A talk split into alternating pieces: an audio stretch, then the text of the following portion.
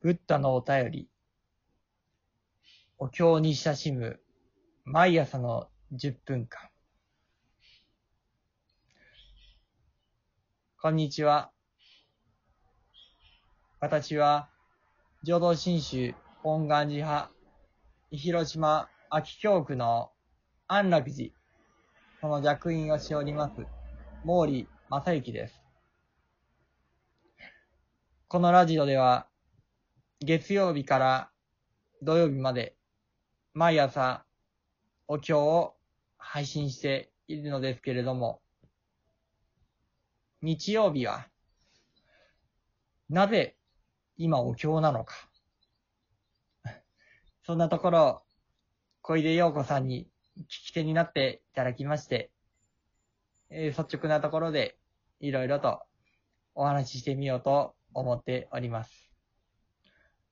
それでは、小出さん、よろしくお願いします。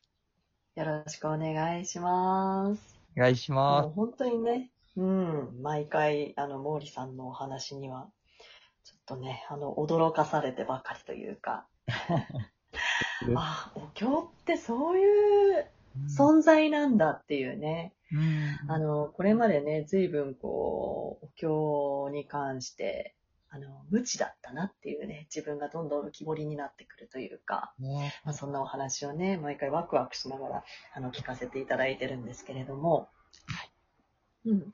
もうね、前回、前々回と、あの、毛利さんの、まあ、ある種の、こう、体験というか、うん。うん。お経がダイレクトにもう自分の体の中に入ってくるというか、もう人生そのものがこう変わってしまうような、うん。うん、あのーそういう体験をされたという、まあ、そういうお話をお伺いしたんですけれどね。まあ、そのお話に、まあ、ものすごくこう感動する一方で、まあ、それは毛利さんだから可能だったんじゃないかっていうね。うん。うん、毛利さんみたいにこう感受性が豊かで、うん。まあ、あと、まあ、毛利さんはお寺の生まれだから、みたいなね。まあ、ちょっとこうね、ひねくれた自分っていうのもこう出てきちゃってですね。あの自分が、その、本当にね、こう、お経に、まあ、親しんでいく中で、例えばこのラジオをこう毎日聞いてね、親しんでいく中で、うん。あのそういった体験っていうのが果たして自分の身に起きてくるのか。うん。うん。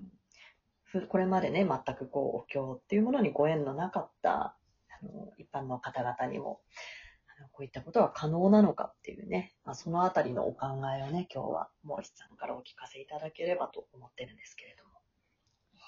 はい。ありがとうございます。え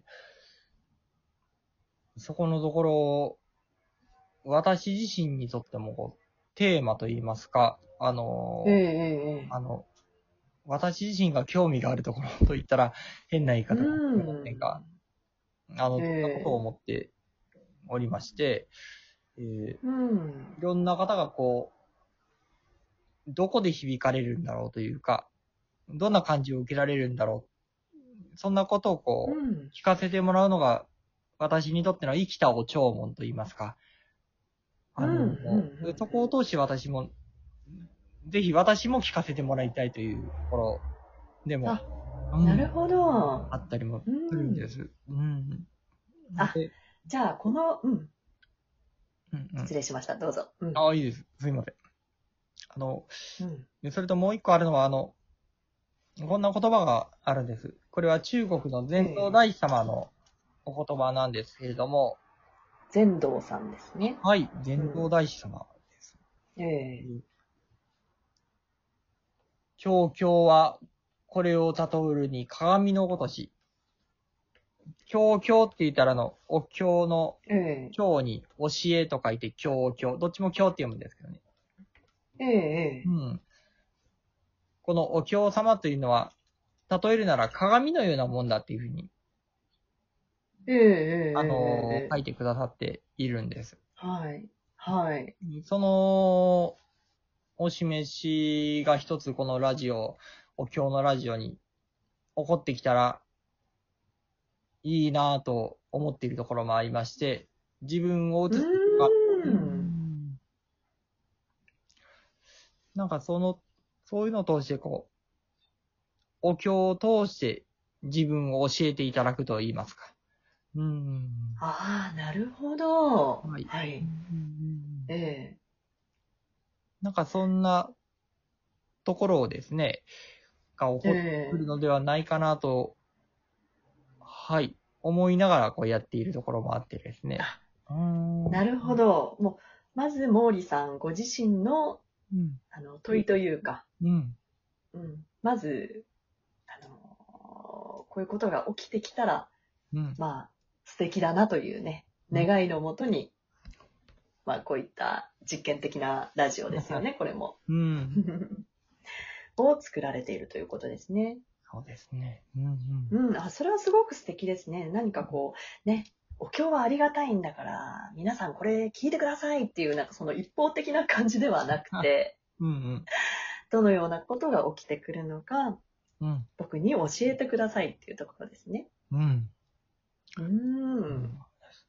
あ、面白いですね。すごく面白いし、あの、柔らかい場ですね。そしたら。うん。じゃあ私もこう感じたことをもうそのまま、あの、ダイレクトにお伝えしようかなって思いますね。ああ。なうんすごく、僕もなんか嬉しい感じがし楽しみです。ます。でもね、なんかやっぱり、あの、今ね、鏡っていうことをうん。おっしゃいましたけれども、もう鏡っていうのも、あの、鏡の前に立てばまず自分の姿が映るじゃないですか。はい。うん。何もしてなくても。うん。そこがポイントかなと思ったんですよ。おー鏡の前に立つことで、例えば、鏡の前に立って、鏡を自分を映せみたいなね、呪文か何かをこう唱えないと、うん。鏡がこう、自分の姿を映してくれないとかじゃなくて、うん。鏡はもうそのまま映してくれるわけですよね、自分を。うん。うん。それが面白いなと思って、うん。なので、あのーお経にこう親しむにあたってね、うん。ちゃんとこうお経の意味を考えなくちゃいけないとか、うん。うん。ちゃんとこう正座してね、うん。しっかり全身耳にして聞かなくちゃいけないとか、うん。まあ、そういうふうにね、あの、してもいいんですけど、多分。あの、必ずしもそうしなくてはいけないものではないっていうことなんですね。うん。うん。うん。その、鏡っていうところがね、すごく私、あのヒットしましたね、私の中で。鏡はこう、うん人を区別、差別しないじゃないですか。はい。うん。うん。そこに、目の前に来たら、どんなものでも映す。うん。うん。なんかそういうところも、うん。まあ私はね、もう全然お経に関してはもう、ど素人もど素人ですけれども、まあそういうところも、ちょっと、やっぱりさすがあの、禅道大師 のお言葉だなと思ってうね、ん。はい、受け取ってましたけれども。ありがとうございます。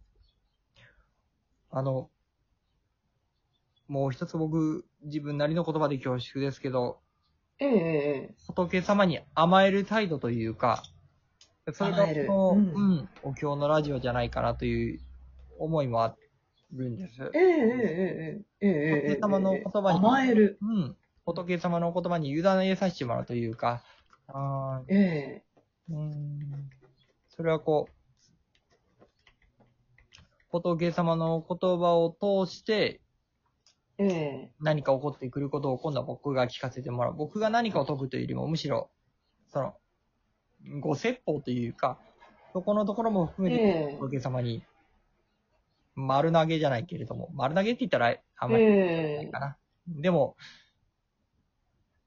やっぱお経って仏様の一番近しい言葉だと思うんです。なんかそのええ言葉がえ人の中にこう入っていく。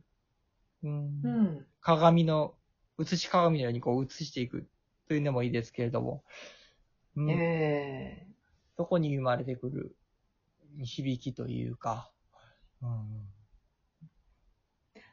ああ、じゃあ、それは、あのー今はね、毛利さんは、あの、僕っていう、あのー一人称を使われましたけど、はい。これは聞いている我々一人一人も同じ態度でいいっていうことですか？そうです、そうです。だからもう誰かが先生とかじゃなくて、仏様が中心に、お経を中心に、えー一人一人が照らされている。じゃあ、照らされたものを、こう、うんうんシェアできれば最高ですし、うん。ああ。そうですね。自分の中に、まあ、どんな反応が湧き起こってくるのかっていうはい。うん。こう、虚心坦懐に見つめていくというか。うん。うん。うん。そういう親しみ方でいいんですか？はい。あの、うん。この配信では、お経の漢文から書き下し文、そして現代語訳までを一連の流れで配信していますけれども、そんな中で、えこう、お便りとして、記号や暗号ではなくて、こう、メッセージとして、こう、耳を、なんて言うんですかね、こう、まあ、熱心に聞こうって、一応もちろんいいし、まあ、もう流れるままに、出てくるままに、聞こえてくるままにでもいいですけれども、そんな中で何かが、届いてくる、あるいは響いてくるのではないだろうかということですね。ー、ああ。おのずからうん。届いてくる、響いてくるものを味わっていくっていうことですね。そうですね。うん。ああ。いいですね。じゃあ、ちょっと次回はね、そのおのずからっていうあたりですね。はい。まあ、親鸞上人のね、自念法にという言葉にもつながっていくのかもしれないですけれども、はいそのあたりをお聞きできたら嬉しいなと思います。今回もどうもありがとうございました。ありがとうございました。